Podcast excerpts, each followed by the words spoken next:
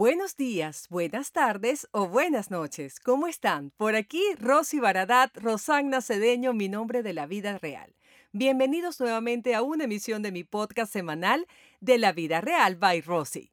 Espero que hayan estado muy bien. Esta semana para mí les debo confesar que ha sido un sube y baja de emociones. Hay momentos en que estoy en la cúspide, tranquila, relajada, súper enfocada, todos los pensamientos, todas las cosas que he aprendido a lo largo de mi vida han funcionado todo bien. Hay momentos en que me siento un poco insegura, molesta, atareada y cansada, porque es así, es la vida real. La vida real tiene altos y bajos, por eso se llama vida. Hoy quiero hablarles de algo muy especial y lo pensé esta mañana. Siempre que me levanto, le pido a Dios, digamos que un poco de inspiración. Dios mío, guíame para para yo conversar y dar este mensaje. Hoy les quiero hablar sobre los milagros. Saben que yo siempre he sentido una fascinación muy grande por los milagros. No sé si a ustedes les ha pasado, pero para mí el milagro es algo tan especial. Yo en mi vida he experimentado muchos milagros, muchísimos, desde el nacimiento de mis hijitos, mis trillizos, bueno, no tan chiquitos ahorita porque van a cumplir 13 años, Sí, como le escuchan, deseanme suerte. Van a comenzar la etapa de la adolescencia. Imagínense lo que es tener un adolescente. Yo voy a tener tres, pero con mucho entusiasmo mi esposo y yo vamos a dar la batalla porque fuimos bendecidos y así vamos a tener. Siempre esa convicción de la bendición. Mis hijos son una representación de lo que para mí es un milagro aquí en la tierra. Porque si ustedes escucharon mi episodio de 3 antes de 30, tres antes de 30 sabrán de qué les estoy hablando. Y si no, pues te invito a que pasas por allá. Pero más allá de esos milagros grandes que a veces Dios nos da, nos hemos parado a reparar en los milagros cotidianos. Milagros cotidianos como por ejemplo ver una puesta de sol, eh, tener todos nuestros sentidos bien activos. Y ustedes dirán, Rosy, te pones a hablar como que si eres fresita, eres muy tierna. No, pero es que es verdad.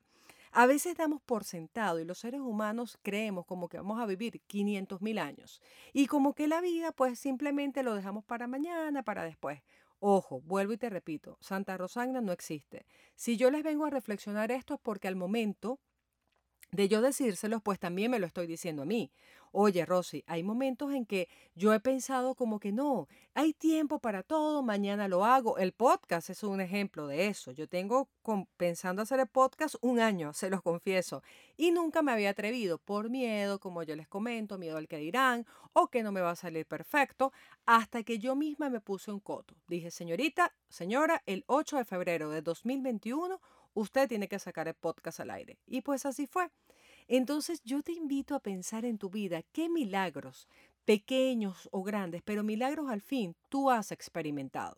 Eso es algo súper maravilloso, entrar en esa sintonía, porque yo pienso que los milagros atraen más milagros. Y qué mayor milagro que es amanecer todos los días con vida. Todos los días hay una nueva oportunidad, por más trillado que aparezca.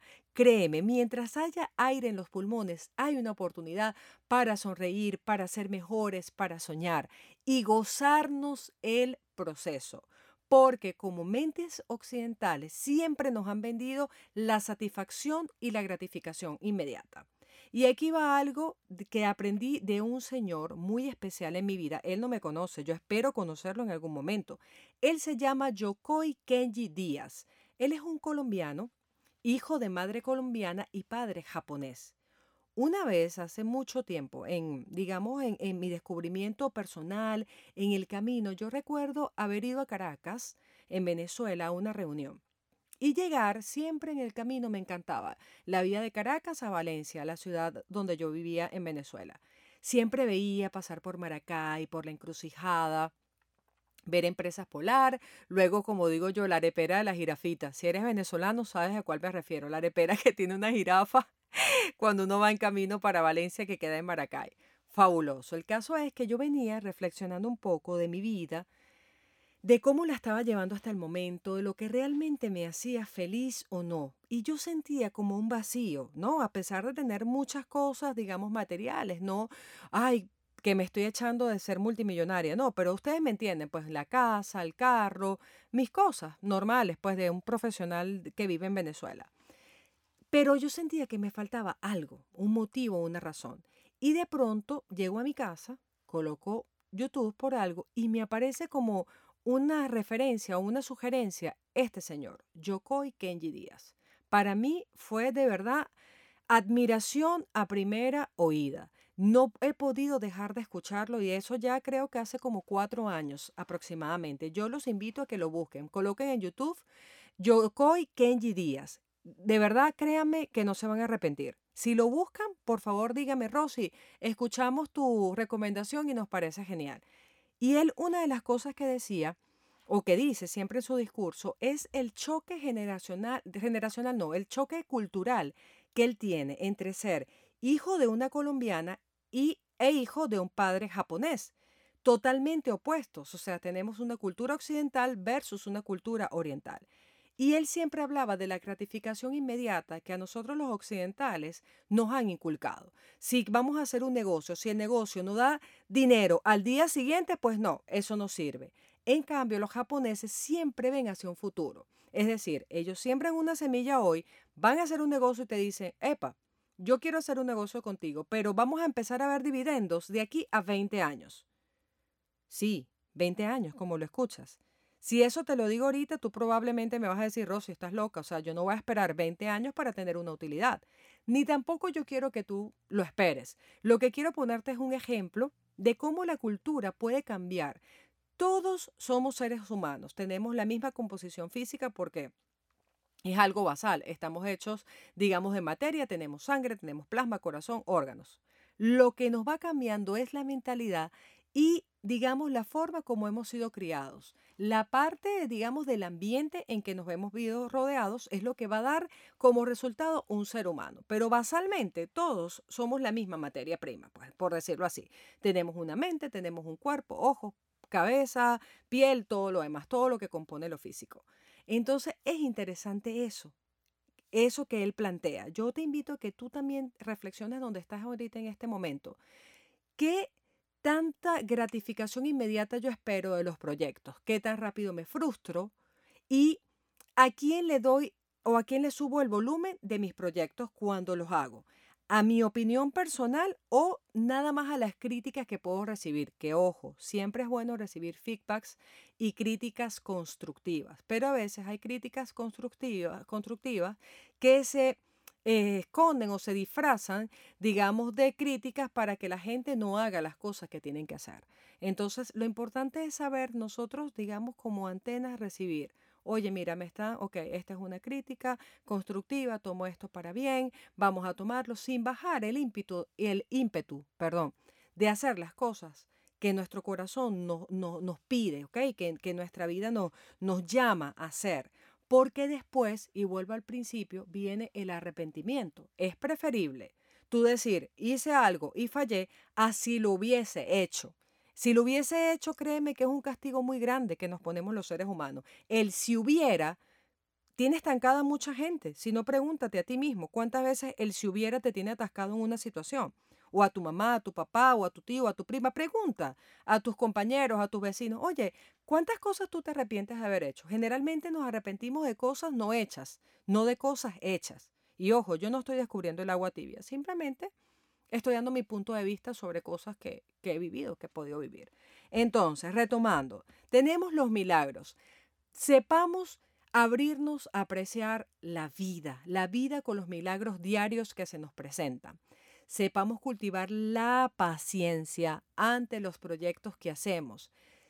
Vamos a regular como tercer punto nuestro volumen hacia las críticas, ya sean constructivas o malintencionadas, no importa.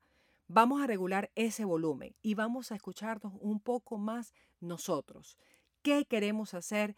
y que siempre sea en armonía con nuestro ser interior, con lo que nosotros queremos de verdad, que ese llamado del alma, digamos, sea algo superior a ti. No hacer las cosas por lo que te van a decir, porque lo vas a hacer bien, o porque te van a colocar una estatua, porque te van a aplaudir, porque todo va a ser perfecto. No, es hacerlo por la satisfacción de que, wow, sabes, cuando te acuestes, te sientas bien contigo mismo.